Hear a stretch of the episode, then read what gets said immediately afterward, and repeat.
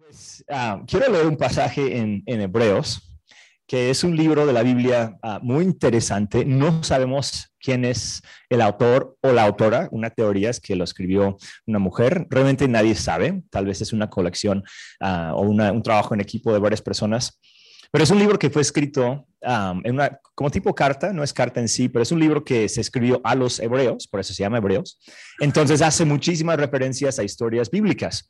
Entonces, para nosotros que tal vez no tenemos ese trasfondo histórico o ese conocimiento que ellos hubieran tenido en ese tiempo, a veces el libro es un poco no sé si complicado o podría ser un poco confuso, tal vez porque hace muchas referencias a, diferentes símbolos del Antiguo Testamento y su, punto principal, el autor en todo el libro, es mostrar cómo Jesús es mejor que todo eso. O sea, no diciendo que lo, malo, lo, anterior era algo malo, todo lo contrario, era algo buenísimo. El sistema de sacrificios, ah, las historias increíbles que tenemos en, en, lo que nosotros llamamos el Antiguo Testamento, que en aquel tiempo eran sus escrituras, él, muestra o ella muestra cómo todo esa, ah, ese, ese tiempo, esos miles de años, ahora en Jesús es un tiempo todavía mejor. Entonces, lo, que, lo digo porque lo que voy a leer ahorita menciona por lo menos tres diferentes historias ah, y lo voy a leer medio rápido porque esta no es una clase, es un tiempo de este, pues, una reunión de iglesia. Entonces voy a, voy a leerlo y hacer unos comentarios, pero quiero que vean la palabra reposo, que aparece mil veces en este, no mil, como diez o quince, pero son muchas en este pasaje, porque el tema del pasaje realmente es el reposo que nosotros encontramos en Jesús. Sí quiero hablar de este tema el, el día de hoy, pero quiero que también vean algo que, y no lo voy a leer capítulo 3, quería, pero por el tiempo no lo voy a leer, se lo dejo de tarea. Ah, no, no es clase, pero se lo dejo de tarea, aunque sea, que capítulo 3 habla mucho de la fe muchísimo de la fe y cómo la fe funciona. Y luego capítulo 4 habla del reposo. Y hoy quiero mostrar cómo estas dos cosas vienen conectadas. Entonces, sin más introducción, déjame leerlo. Dice, cuidémonos, por tanto, no sea que, aunque la promesa de entrar en su reposo, o sea, de Dios, sigue vigente, alguno de ustedes parezca quedarse atrás. Porque a nosotros, lo mismo que a ellos, y, cuando dice ellos, está haciendo referencia a capítulo 3, que no leímos, que habla de la historia de cómo Israel tenía que entrar a la tierra prometida y no pudo, no pudieron porque no creían en Dios. Cuando Dios dijo, vamos a entrar, y ellos dijeron, no, o sea, no creemos que es posible, este es imposible. Entonces ellos quedaron afuera en el desierto y es una historia súper, súper, súper importante para, para Israel y lo menciona capítulo 3. Entonces él dice que no pase lo mismo con nosotros, teniendo por delante la idea de un reposo, un descanso, paz con Dios y en Dios, que no nos pase lo mismo que a ellos, que por falta de fe no entremos. Entonces dice, porque a nosotros lo mismo que a ellos se nos ha anunciado la buena noticia, pero el mensaje que escucharon no les sirvió de nada, porque no se unieron en la fe a los que habían prestado atención a ese mensaje. En tal reposo entramos los que somos creyentes, que se habla de la fe. Conforme Dios ha dicho, Así que en mi enojo hice este, este, juramento, jamás entrarán en mi reposo. Otra vez hablaba de Israel en aquel tiempo. Es cierto que su trabajo quedó terminado con la creación del mundo, hablando ahora de Dios. Pues en algún lugar se ha dicho así del séptimo día. Y en el séptimo día reposó Dios de todas sus obras. Y en el pasaje citado también dice, jamás entrarán en mi reposo. Está mezclando dos historias, se escucha medio confuso, pero está diciendo, en la creación, después de seis días, Dios reposó. Él entró en un estado de reposo. Mucho después le dijo a Israel, entren al reposo, que era la tierra prometida, ellos no entraron. Entonces son dos historias que él está contrastando. Verso 6 dice, sin embargo, todavía falta que algunos entren en ese reposo, y los primeros a quienes se les anunció la buena noticia, o sea, Israel, no entraron por causa de su desobediencia. Por eso Dios volvió a fijar un día, que es hoy. Y está escribiendo hace dos mil años, pero la misma verdad se aplica hoy, hoy literal, para nosotros. Dice, cuando mucho después declaró por medio de David que lo que ya se ha, lo que ya se ha mencionado, si ustedes oyen hoy su voz, no endurezcan el corazón. Es un salmo, pero está diciendo, hoy es otra oportunidad más de entrar al reposo de Dios.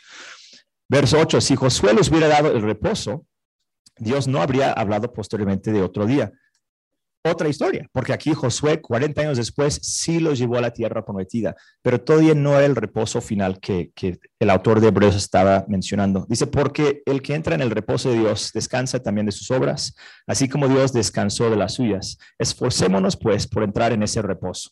Y todo lo anterior nos lleva a esta conclusión, y es muy raro, esforcémonos por entrar a ese reposo. O sea, trabaja para descansar, ¿no? Que básicamente es la vida de todos los adultos. Estamos trabajando para algún día jubilarnos.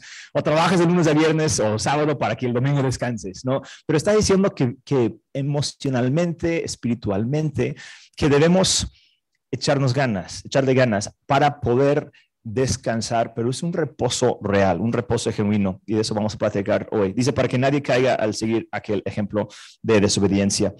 Y uno más en Mateo 11, este es mucho más fácil de, entender. Aquí Jesús está hablando y dice, vengan a mí todos ustedes que están cansados y agobiados, y yo les daré descanso.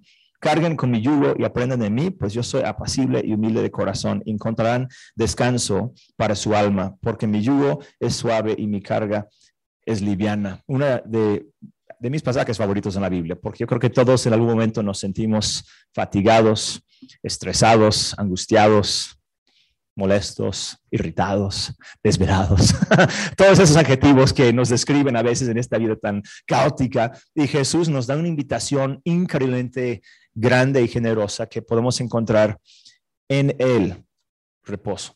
El reposo que encontramos es en Él. Él es ese reposo que buscamos. Y creo que el autor de Hebreos estaba diciendo lo mismo. E incluso es interesante, no se nota en español ni en inglés, pero Josué y Jesús son el mismo nombre es el nombre hebreo Yeshua, Yeshua. Es el nombre que, que Jesús tomó, que le dieron a Jesús, pero Josué en la Biblia también tenía ese nombre. Entonces aquí el autor de Hebreo está recordándonos que encontramos reposo no en, no en esta vida, no en los logros Ah, en guerra, no entrar a una tierra prometida, no en cosas así pasajeras, lo encontramos en una persona, lo encontramos en, en Jesús. Y creo que eso es una parte esencial de nuestra fe. Entonces vamos a hablar un poco de este tema, del tema del reposo y cómo va conectado con la fe.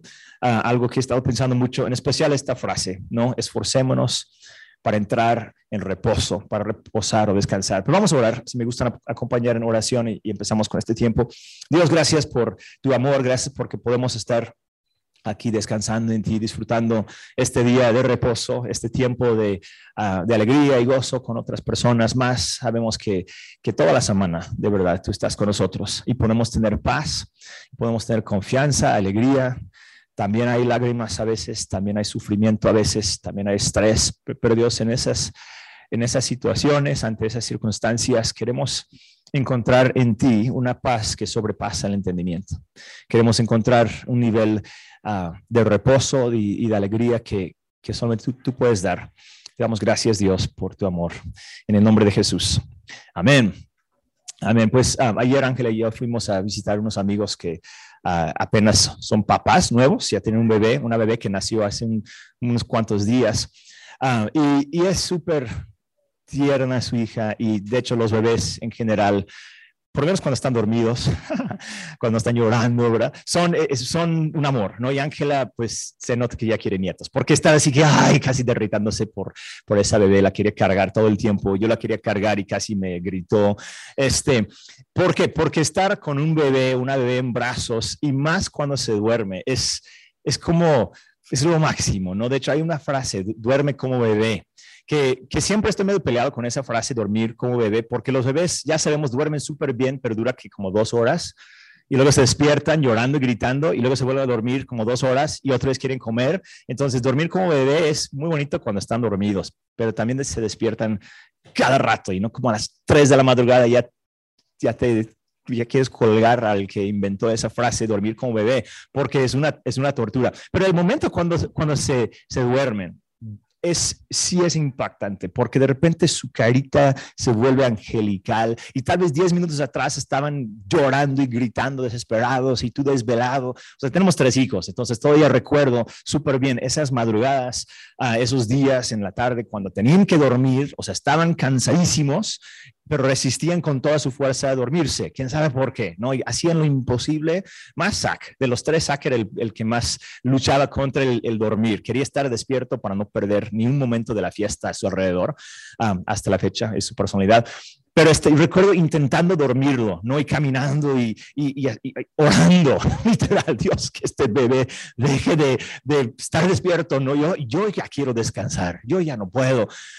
y ya llegó, llegaba el momento, siempre llega el momento cuando se, se desconecta el cerebro, ya su, su, carita se pone así tranquila y, se literal parecen ángeles. E, están ahí y, luego como ayer, ¿no? Que se puso así en su pecho Ángela, nada más una, una cosita chiquita y, y, hasta saqué mi cámara para tomar foto porque es bello, ¿no? Ese sueño, ese reposo que va a durar 60 minutos tal vez, pero es un, en el momento mientras dure, es, una, es un reflejo de, de reposo absoluto, porque el bebé, la bebé no sabe qué pasa, o sea, no es no se puede defender, no sabe cómo reaccionar, tiene que literal confiar en un mundo que no conoce. O sea, ponte en, en la situación de ese bebé.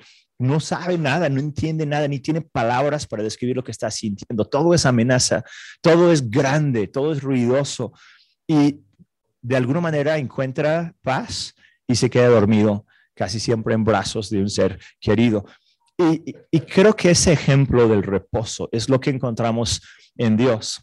Sabemos mucho más que un bebé en cuanto a la vida, eh, en cuanto a los riesgos de la vida, en cuanto a los temores y los peligros que, que son muy reales. pero realmente no tenemos mucho poder. honestamente, ante un mundo tan grande y situaciones tan abrumadoras, a veces tenemos también poder muy, muy limitado. Y estando en brazos de Dios, podemos encontrar ese reposo. No un reposo que proviene de tener todo bajo control o de tener todo ya planeado, sino un reposo que proviene de la fe, de la confianza en, en un Dios que tampoco siempre entendemos. Y repito, un bebé tan, solamente sabe, conoce la voz de sus papás quizás, pero él no sabe qué está pasando. De hecho, y lo confieso, uno de mis mil pecados de papá, este, me encantaba cuando estaban medios dormidos bajarlos tantito porque tiene una reacción automática, si lo han visto, ¿verdad? que hacen esto con las manos. O sea, perdón, pero sí era súper divertido. No, los bajabas y, y levantaba la mano y cómo me moría de la risa. Tal vez por eso no querían dormirse conmigo, ahora que lo estoy pensando. pero es que no, no, saben qué está pasando. Su reacción es una reacción de, de temor, una reacción uh, de no tener defensas, igual como nosotros a veces en esta vida. Y, Dios es mejor, mejor padre que, yo, no lo hace a propósito, y, este, y su, presencia en nuestra vida debe y puede inspirar reposo en nuestras vidas, un, un reposo absoluto, un reposo más allá de solamente lo físico o más allá de solamente algo, algo pasajero. El, el, el tema del reposo en la Biblia es, es grande, de hecho, es mucho más grande de lo que pensamos. no sé por qué, pero nuestra cultura, yo creo que muchas veces el reposo no es algo como valorado, se valora la eficiencia, la productividad. de hecho, pedir días de descanso, de, vacaciones en el trabajo es peligroso. Si lo haces mucho, pues ya te dicen, no, no quiere trabajar. Como que en una cultura como la nuestra, lo que es muy muy alabada, muy celebrada, muy valorada es cuánto trabajaste, qué tanto hiciste, qué tanto lograste, qué estás haciendo. Ah, te preguntan en la, siempre que conoce a alguien en una fiesta, ¿a qué te dedicas? Es casi la segunda pregunta, ¿no? ¿Cómo te llamas y a qué te dedicas? Es, está súper conectado con nuestro autoestima, incluso con nuestro sentimiento de valor. ¿Qué hago? ¿Qué estoy haciendo? Ah, nunca te preguntan en una fiesta, ay, ¿cuántos días de vacaciones tomas? No, es que eso es no sería ni normal, ¿no? Y, tal vez dices, no, pues si llegaras a contestar, no, pues esto, y no, pero luego regresando de trabajar tuve que hacer muchísimo para ponerme al corriente, por, como que en automático queremos promover y mencionar lo que hacemos y, y como que nos apena a veces cuando no estamos haciendo nada. Y eso hace mucho daño al ser humano. O sea, todos los días dormimos. Y creo que es a propósito. Dios pudo habernos creado con la capacidad de no dormir o de en 10 minutos, ¿no? una recarga rápida, pero no, son 8 horas o 6 o 7 o depende cuántos hijos tienes. Este, pero son horas mientras estás totalmente inconsciente, no conoces lo que está pasando, no sabes nada, el mundo podría estarse acabando y no sabrías. Y luego un ruido y nos despertamos, a ver qué onda, y tardamos unos minutos en entrar en como que en razón. Y y el mundo sigue en su órbita, Dios sigue en control, las cosas siguen sucediendo, sigue respirando, o sea, tu cuerpo sigue funcionando. Es un recordatorio diario que no, que no estamos en control de todo y que tenemos que a veces desconectarnos. Si, si no fuera suficiente eso, Dios mismo descansó. Dios mismo, después de seis días de trabajo, tomó un día total, completo cuando reposó. ¿Para qué? Es Dios, es una fuente infinita de energía. Yo creo que nos estaba demostrando el valor del descanso, el valor del reposo, el valor del poder decir, no tengo que hacer nada y sigo siendo Dios, sigo siendo importante. No dejo de ser Dios un día a la semana. Y, creo que tenemos que encontrar en, en, nuestras vidas no solamente un equilibrio entre trabajo y descanso. yo espero que eso lo estés buscando, que sí tienes que trabajar, obvio, no te pagan para descansar. Esa es la triste realidad, que no nos pagan para no estar ahí sin hacer nada. Pero podemos no solamente encontrar un balance trabajo y descanso en la vida real, yo creo que tenemos que encontrar en nuestros corazones un nivel de reposo espiritual y un, nivel de reposo que, está conectado con algo más infinito, algo más permanente que solamente esta, esta vida, las emociones o la salud o la economía, las cosas que nos, nos dan cierto alivio. O sea, si no sé, si estás trabajando y te dan un bono, o si consigues un nuevo cliente, o si te dan, no sé, tu aguinaldo, hay cierto alivio, cierto reposo que eso da, ¿verdad? Porque es un momento de reposo. ¡Wow! ¡Qué padre! Eso ya lo tengo, es una preocupación menos. igual, te vas de vacaciones una semana y es, una, es un tiempo de reposo. Son, son cosas muy bellas y muy importantes.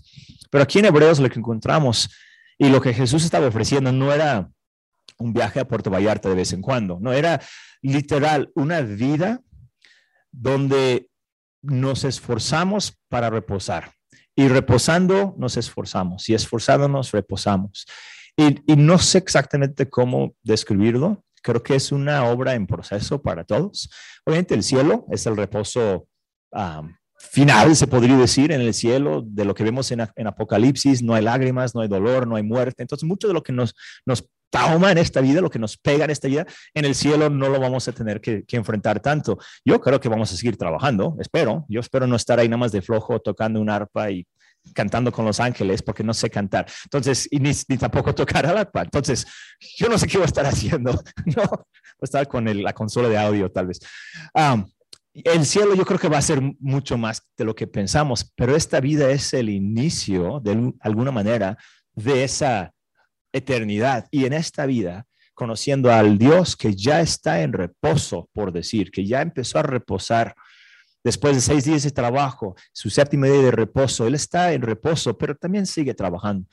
Y te invita en tu vida cotidiana, nos invita a seguir trabajando y también a poder reposar, a seguir esforzándonos, pero a poder también encontrar en Él como que un nivel de paz que este mundo no puede ofrecer.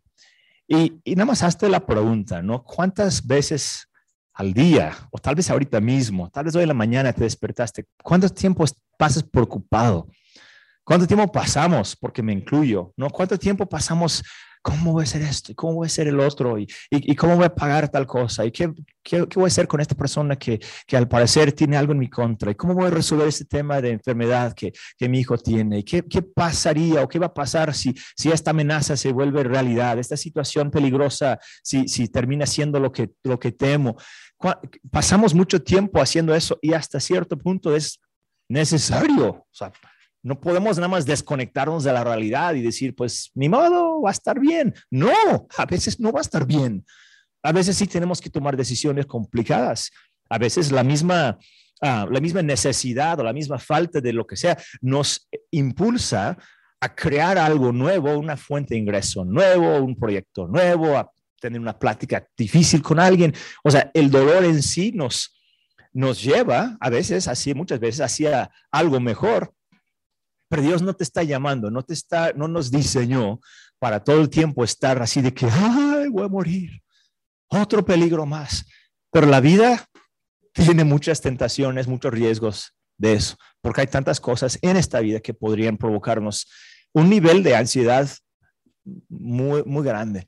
Y, y, no con eso quiero decir que si estás luchando con la ansiedad o con la depresión o con ataques de pánico o algo así, que que todo es tu culpa y solamente tienes que tener más fe y estarías bien. No, yo creo que a veces el evangelio, la fe, a veces lo mal usamos. De hecho, ahorita voy a platicar un poco más de la fe porque creo que lo mal interpretamos.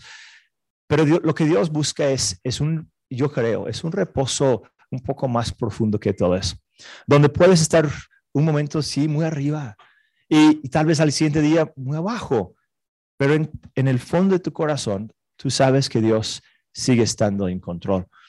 Hace, hace tiempo, yo no sé hace cuánto tiempo, hace años tal vez, cuando era más joven, ahora sí lo puedo decir, este, la fe para mí, me la, no sé si así me la enseñaron o así yo la entendí, yo creo que las dos cosas, que muchas veces la fe se reducía a la certeza.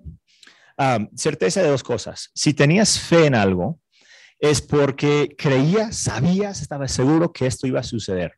No entonces si estabas enfermo, te decían, bueno, te dicen a veces, nada más confía, ¿no? Confía en Dios, pide tu milagro, confía que Dios lo va a hacer y si tienes suficiente fe, boom, vas a recibir tu milagro. Y he escuchado eso muchas veces en mi vida y a veces creo que funcionó, o por lo menos en el momento, pues oraba, tenía fe y Dios hizo un milagro. He visto milagros en mi vida, estoy seguro. He visto cosas, momentos cuando Dios hizo algo y dices, wow, qué increíble. Esto es la intervención de Dios en mi vida. Y luego la siguiente vez que necesitas algo, oras con más fe, porque pues, la vez pasada Dios te lo concedió, ¿no? Y oras con más fe y luego no pasa nada. Y dices, ¿qué? O sea, no funciona la fe, no funciona mi fe, Dios estaba de vacaciones, como que la certeza en sí de que si nada más me, no sé, si lo digo con mucha pasión, si estoy muy convencido de mi corazón, entonces Dios se va a ver obligado a hacer la cosa no funciona. O sea, en mi experiencia, no funciona siempre. De vez en cuando, muchas veces, Dios en su misericordia sí hace cosas muy padres. Y en otros momentos tienes que luchar y trabajar y salir adelante. Y Dios sí nos está cuidando, obviamente, en esos momentos Dios nos está cuidando. Entonces, no estoy hablando mal de la fe en ese sentido. Si, si tú tienes una necesidad, ora, de verdad, porque Dios muchas veces hace milagros. Pero lo que estoy diciendo es que no podemos tener la certeza que porque voy a orar con esas palabras, o sea, Dios no es un genio en una botella, que si use la fórmula correcta, boom, ya tienes tu deseo. También a veces pensamos que la fe es la certeza en doctrina, la certeza en cuanto a conocimiento. Tenemos que creer esto acerca de Jesús, acerca de la Biblia, acerca del cielo, acerca del pecado, acerca de la moralidad, acerca de todo. Y si, si cambiamos un poco, si nos si no estamos de acuerdo con algo, entonces no, pues ya nos alejamos de la fe. Y, aquí, en, aquí en Hebreos ah, encontramos una fe un poco diferente. De hecho, lo que no leí en capítulo 3, su fe no era alinearse con una doctrina y su fe no era una certeza total que Dios iba a poder ser manipulado por sus oraciones. La fe no era certeza. La fe era más bien una relación con, con Dios y una obediencia a Dios que resultaba de esa confianza. Era más que nada una conexión real con un Dios vivo. Si conocen un poco de la historia de Israel, cuando salieron de Egipto, era una nación de esclavos. Dios mandó a Moisés, él hizo unos milagros increíbles, las diez plagas, como se conocen. Por fin Egipto los dejó ir Todavía los decidió seguir después el faraón, entonces Dios hizo otro milagro en el Mar Rojo y todos los egipcios que lo estaban persiguiendo murieron en ese, en esa, en ese mar. Israel siguió en el desierto, Dios los proveyó pan y agua todos los días de maneras milagrosas. Entonces ellos vieron de primera mano una relación con un Dios que, que les amaba y que quería lo mejor para ellos. Y llegó el momento final cuando tienen que entrar a la tierra prometida y dijeron, ah, no, siempre no. Cambiamos de opinión, ya no creemos en Dios. Y fue la razón por qué no, no entraron a la tierra prometida. No lo digo de crítica, porque tal vez hubiera hecho lo mismo en su lugar. O sea, a veces los criticamos, ay, qué falta de fe, ¿no? Mm, pues tal vez estar nosotros en su lugar hubiéramos hecho lo mismo, no sé. Pero la fe que, que, que Dios pedía de ellos, que esperaba de ellos y que espera de nosotros, vuelvo a lo mismo, no es una certeza. No es una certeza de conocimiento y no es una certeza de que Dios va a actuar de tal manera.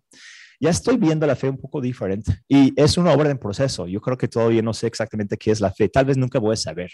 Es una palabra de dos letras que aparece mil veces en la Biblia y como el amor también, una palabrita tiene tanta profundidad, tanta ah, tantas aplicaciones distintas que creo que vamos a pasar toda la vida entendiendo qué es la verdadera fe en Dios. Pero unas cositas que noto.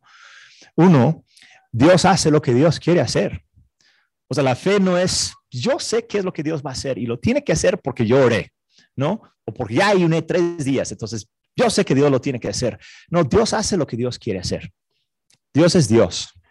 Dios es grande, Dios es real, Dios es, es, o sea, Dios existe, piensa, reacciona. Dios hace lo que Dios quiere hacer y tenemos que ponernos en el lugar, yo creo que de, de humildad. O sea, hay, hay reposo, hay descanso que viene cuando entendemos que Dios es Dios y nosotros no somos Dios.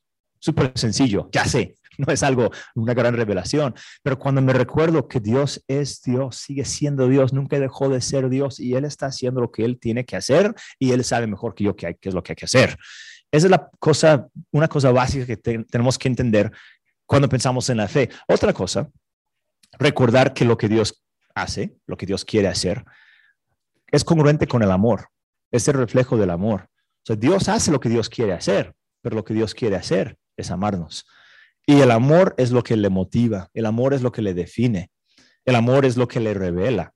Cuando vemos amor, cuando amamos, de alguna manera estamos también viendo esa conexión con Dios.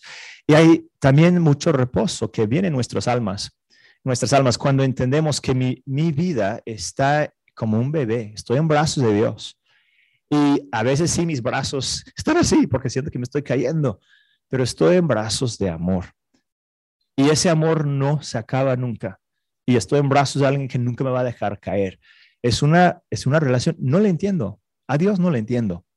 Entiendo algunas cosas, unas cositas, pero me siento como un bebé en brazos de un ser omnipotente que no puedo comprender, ni tengo lenguaje para describirlo. Estoy segurísimo que llegando al cielo, todos vamos a estar así de que, wow, ahora sí entiendo muchas cosas que antes no entendía. Pero mientras estamos aquí en la tierra y la, la lucha es, es ese miedo, no es esa, ese sentimiento de a veces hasta abandono. ¿Dónde está Dios? ¿Qué está pasando? ¿Qué, estoy sintiendo? Y, a veces reaccionamos de maneras que no nos, que no nos convienen. Nos congelamos y ya no queremos hacer nada, nos limitamos nada más. Que eso fue más, más que nada lo que Israel hizo. No, no vamos a entrar. O sea, nos quedamos aquí en el desierto. Pero ¿saben qué hizo Dios por 40 años en el desierto? Los cuidó los preservó, los alimentó. Él no dijo, ah, ok, un rayo. No, eran sus hijos, los seguía cuidando, no querían entrar, no podían entrar. Y Dios dijo, no, tampoco les voy a obligar a que entren, pero no los va a abandonar en el desierto. Durante, durante 40 años estuvo con ellos. Sus hijos sí entraron después, porque lo que, aprendieron, y Dios los fue fiel, fue fiel con ellos en cada momento, en los errores, en su incredulidad, en su rebeldía, eh, la fidelidad de Dios es algo que no podemos ameritar y no podemos comprender, no se acaba. Y a veces la lucha que tenemos es, es ese temor que sentimos, o sea, lo que nos roba el reposo es el temor, a veces es la vergüenza, a veces es la, como esa debilidad que tenemos y tal vez estás a veces cansado intentando demostrar al mundo que eres importante demostrar, demostrar al mundo que tienes algo que dar, demostrar a ti mismo que no eres un fracaso. Porque tenemos debilidades y tenemos errores y hay gente mejor que nosotros en todo, literal todo. Entonces, si andamos con ese vacío en el corazón, queriendo comprobar, demostrar, no sé, lograr algo para por fin sentirnos bien, nunca lo vamos a poder hacer. Es un agujero negro de esfuerzo, de querer con mis fuerzas lograr un reposo. Pero Dios está diciendo, yo soy el reposo. Lo que Josué no les pudo dar, incluso cuando entraron a la tierra prometida, no fue el reposo. Es el argumento del autor de Hebreos, porque pues, pues él dice, David, mil años después, dijo, hoy si creen van a entrar. Está diciendo que ese hoy es un hoy permanente. Todos los días es hoy. Todos los días, hoy, si escuchamos la voz de Dios, podemos entrar a una relación de, reposo con Él. No por primera vez, ya entramos a eso en Jesús, pero podemos mantenernos en ese lugar de reposo, continuar en ese reposo, crecer en ese reposo, disfrutar más ese reposo mientras trabajamos y a veces mientras lloramos y a veces mientras nos equivocamos. en un mundo donde no hacemos las cosas siempre bien, pero el reposo de Dios es, es un absoluto porque es, es Él, es Jesús, la presencia de Jesús en nuestras vidas. Los hebreos tenían un día, y nosotros lo llamamos sábado, pero era un día sagrado para ellos cuando tenían que dejar de, trabajar, guardar un reposo absoluto, y era una, un recordatorio de su relación y dependencia de Dios. La, razón por que no podían trabajar era porque trabajar es yo, lo que yo hago para recibir lo que yo necesito. Pero si un día a la semana no hago nada, es como decir, yo no soy la fuente de toda mi provisión. Es una de las razones por el sábado. Hoy en día, o sea, bajo, bajo Jesús es, es, diferente. No estamos diciendo que una vez a la semana tienes que no hacer nada todo el día, pero el principio es, es lo mismo. No soy el, el dueño de mi destino. No, no soy Dios, no soy mi Dios soy yo y soy importante y hago mucho y mi vida depende mucho de mí, obviamente, y de mi esposa y de mis hijos, o sea, somos una familia y de los demás que tenemos, pero al final de cuentas tenemos que ceder algo, tenemos que abrirnos a algo más grande que nosotros y ahí está Dios en todo momento. Y, y creo que la lucha, cuando habla de esforzarnos por entrar, Creo que la lucha no es, ok, hoy voy a creer por mi milagro, hoy voy a creer por mi milagro, hoy voy, hoy voy a alinearme a una doctrina específica y buscar la fórmula mágica para que Dios aparezca y me entregue, no sé, para que gane la lotería. O sea, no es, ese no es la fe, la fe es acercarme a Dios. Decir, Dios, ¿Dónde estás? ¿Quién eres? ¿Cómo eres? ¿Qué, ¿Qué, quieres de mí? ¿Qué puedo hacer yo? ¿Qué has hecho en mí? ¿Qué estás haciendo en mí? Y la lucha que todos los días tenemos es esa es creer en un Dios que es más grande que a veces nuestro conocimiento, pero un Dios que se define por el amor, un Dios que, que nos ama en todo momento, que nos llena en todo momento. Algo importante que tenemos que recordar con la fe también es que se ve reflejado en nuestras acciones. Por eso también estoy, me pone nervioso una definición de la fe que es doctrina o que es solamente una emoción, una certeza.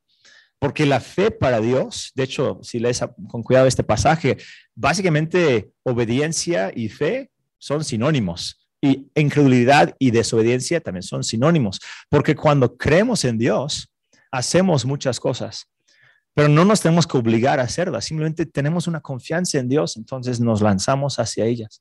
La fe en Dios te abre panoramas, te abre creatividad, te abre formas de pensar que son diferentes, porque ya sabes que estás seguro. Estás en Dios y estás con Dios. Entonces, cuando, cuando confiamos en Dios, no es desconectarnos de una realidad, no es rendirnos. La fe no es decir, ay, mi vida es terrible, yo no voy a morir mañana. Entonces, Dios, ¿qué hago?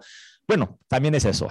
a veces hemos orado así todos, pero no es una vida de eso. A veces nada más, ok, pues, wow, mi vida, híjoles, hay varias cosas, cosas aquí que que me tienen preocupado. Entonces volteamos con Dios. Ok, Dios, yo sé que tú eres grande, yo sé que tú eres real, yo sé que tú estás conmigo, sé que me diste creatividad, me diste manos para trabajar, estás abriendo puertas, estás ayudándome a, vivir con integridad. Entonces, adelante.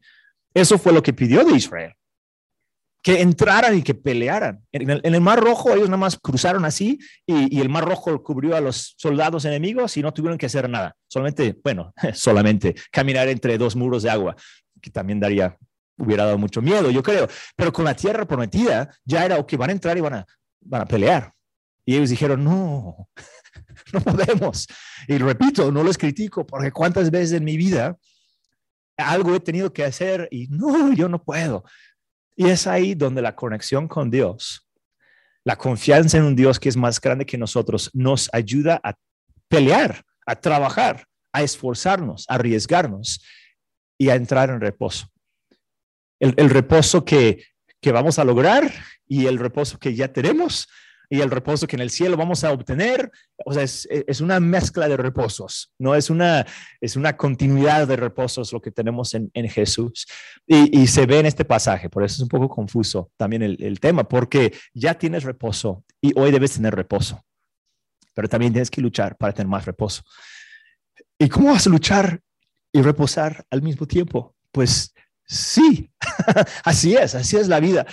Luchamos y peleamos y, nos esforzamos desde un lugar de reposo interno, donde sabemos que Dios está con nosotros y donde también permitimos, y eso es un punto bien importante, las emociones que tengamos que sentir. y las luchas y las dudas que vayamos a tener. Porque si la fe no es una certeza, si es más bien una relación, entonces podemos dudar de muchas cosas y vas a dudar de muchas cosas. Y yo diría, tienes que dudar de muchas cosas, porque esa duda, esa lucha interna nos lleva hacia hacer unas preguntas bien importantes en nuestras vidas, a valorar lo que realmente es importante y acercarnos a Dios.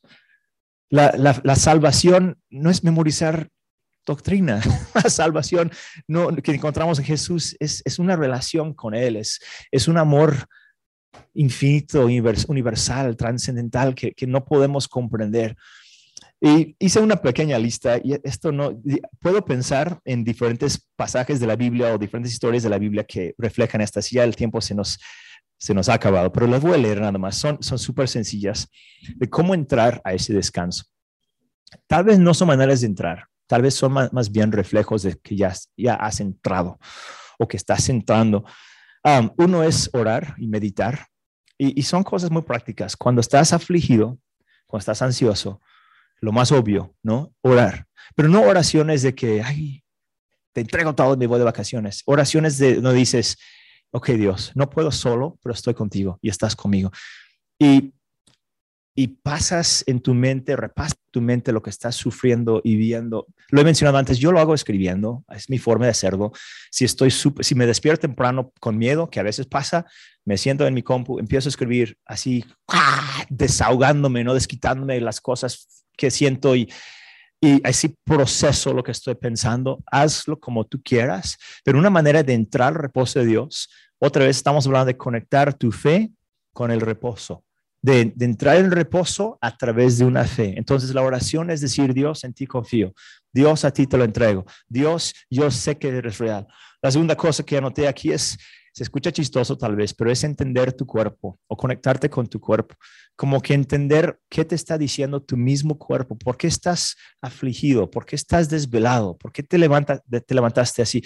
El cuerpo es parte de quién eres y, tu cuerpo te, te ayuda de alguna manera a entrar, o sea, literal, un reposo es parte de tu cuerpo. Y, y tenemos que dejar como como cristianos de decir que el cuerpo no sirve para nada y lo que únicamente importa es la fe. No, también tu cuerpo necesita que lo respetes, que te duermes a tiempo y que te levantes bien. Entonces, como que volver a unir esas cosas para mí es reposo. Tengo mucho más aquí, hubiera dejado más tiempo. Ah, otro es llorar cuando sea necesario. Creo que hay momentos para lamentar, para perder algo. Creo que eso es reposo también, de poder decir, sufrí, o estoy sufriendo y te desahogas y te sientes mejor después, porque porque igual es parte de quién eres. Tus lágrimas, dice la Biblia que Dios las pone en una botella, es obviamente metafórica, ¿no? No tiene botellas en el cielo llenas de lágrimas, pero habla de la importancia para él de tus lágrimas. Entonces, ¿quieres descansar? Abraza tus emociones, comprende lo que estás sintiendo y viviendo. Dios lo valora y tenemos que valorarlo también puse reírte más, o sea, llorar cuando sea necesario, pero también reírte más. La risa te ayuda a descansar. no hacer nada. es, válido el no hacer nada. Es decir, hoy voy no sé, yo tengo que hacer algo siempre, no podemos estar ahí, pero este, o sea, no hacer nada productivo, donde no te pagan, nada más haz algo que quieras hacer, que te distrae, un hobby o algo, eso es santo estoy convencido que Dios cuando te ve haciendo algo que no produce ganancia, que solamente lo haces para relajarte y, lo disfrutas, que también Él dice, bien hecho, me encanta, súper. Ahora no todo el tiempo, pero pues un, rato, ¿no? también puse, haz cosas buenas, o sea, haz buenas obras. Eso también es una forma de reposar. Se escucha raro, pero la Biblia habla en Isaías de que el día de reposo es para hacer bien es para ayudar a otras personas. Él no busca solamente que te satisfagas a ti mismo en, el día de reposo, es también para hacer bien para otros. Y cuando hacemos el bien, encontramos un descanso de alma muy único, muy profundo y muchas veces reorienta nuestra perspectiva. Y hacer el bien es como tú quieras, fuera de la iglesia, en cualquier, donde quieras, donde estés, es solamente tú sabes y Dios sabe y la persona a quien estás ayudando. También puse ese agradecido, la gratitud suelta el reposo. Cuando dices gracias a ti mismo, a Dios, a otras personas, como que valorar lo que tienes produce mucha gratitud, mucha, mucho reposo. Y el último que anoté aquí, y hay más, nada más hice una lista sencilla, sé tú mismo. O sea, el reposo llega cuando estás haciendo las cosas y siendo la persona que debes de ser delante de Dios. No tienes que ser alguien más, no estás compitiendo con nadie, no estás demostrando y comprobando nada a nadie. Sé la persona que Dios te hizo. Eso es reposo, porque te ubicas en Dios, te, centras en Dios y dices, Dios, me, me hiciste maravilloso como soy, es así soy, como tú me hiciste, con mis debilidades, con mis tendencias, con mis defectos. Pues hay cosas que podemos mejorar, pero hay cosas que no vas a mejorar nunca, o que vas a mejorar un poco, pero nunca vas a ser con otra persona. Y Dios dice, no importa, eres maravilloso como eres. Y, cuando nos ubicamos en ese propósito de Dios y lo celebramos y lo disfrutamos y otras cosas más, encontramos un reposo mucho más allá que las altas y bajas de la vida y yo sé que, quiero orar para terminar, yo, sé que hay momentos complicados en la vida y la razón por qué compartí todo esto es porque en mi propia vida lucho con ciertas áreas, veo ciertas áreas de necesidad, prácticas normales, como cualquier persona. Y digo, entonces, ¿dónde está Dios? ¿Dónde está la fe? ¿Dónde está el gozo? ¿Dónde está la alegría? Y, y lo que encuentro cada vez es que esa alegría, esa paz, no es en solucionar el tema, aunque quiero que se, se solucione, quiero encontrar una solución. Lo que, donde encuentro la paz es en Dios. Es en Dios. Siempre, siempre, siempre, siempre, de diferentes maneras. A veces escribiendo, a veces cantando, a veces diciendo gracias, a veces llorando, pero en Dios encuentro reposo. En Dios encuentro salvación, en Dios encuentro estabilidad, en Dios encuentro un, futuro y una salida. Y sé que tú también lo has encontrado. Por eso estás aquí. Por eso estamos aquí, porque hemos visto la fidelidad de Dios en el desierto, en el mar rojo, en cualquier momento, en las altas, en las bajas, hemos visto la fidelidad de Dios. Y ese esfuerzo que Dios pide de nosotros no es más que solamente recordar eso y seguir adelante. Es decir, ok Dios, hoy es un día más, un día más, voy a confiar en ti, voy a buscarte, voy a celebrarte y vas a encontrar la fuerza de Dios. Vas a encontrar la solución de Dios. Vamos a ponernos en pie. Si me gustas, si me puedes acompañar de pie físicamente. Vamos a orar juntos y terminar con estas, estas canciones. Pero yo quiero invitarte a que pongas en manos de Dios las dudas que tengas, las inconformidades que tengas, las luchas que tengas, las metas que tengas también. Y que encuentres reposo.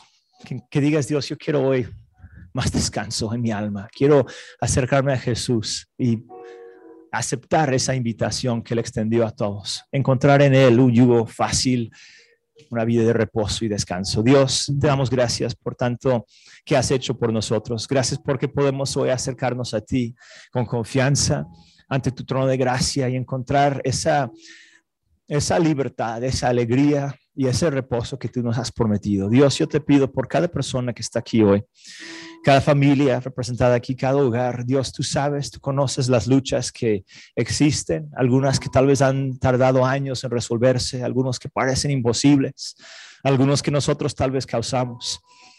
Dios, ponemos en tus manos esas imposibilidades y volvemos a, a confiar como un bebé recién nacido en brazos de nuestro Padre, en brazos de su madre, sabiendo Dios que tú tienes de alguna manera todo bajo control.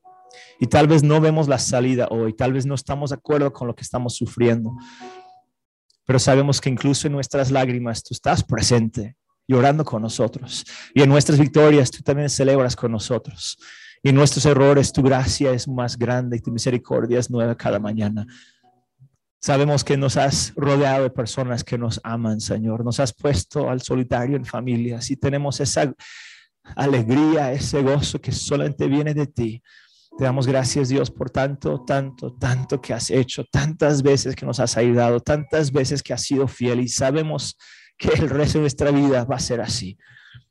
Te damos gracias, Dios, por esa, ese futuro tan bello, tan bello, tan tierno, Señor, por tus ojos de amor puestos en nosotros.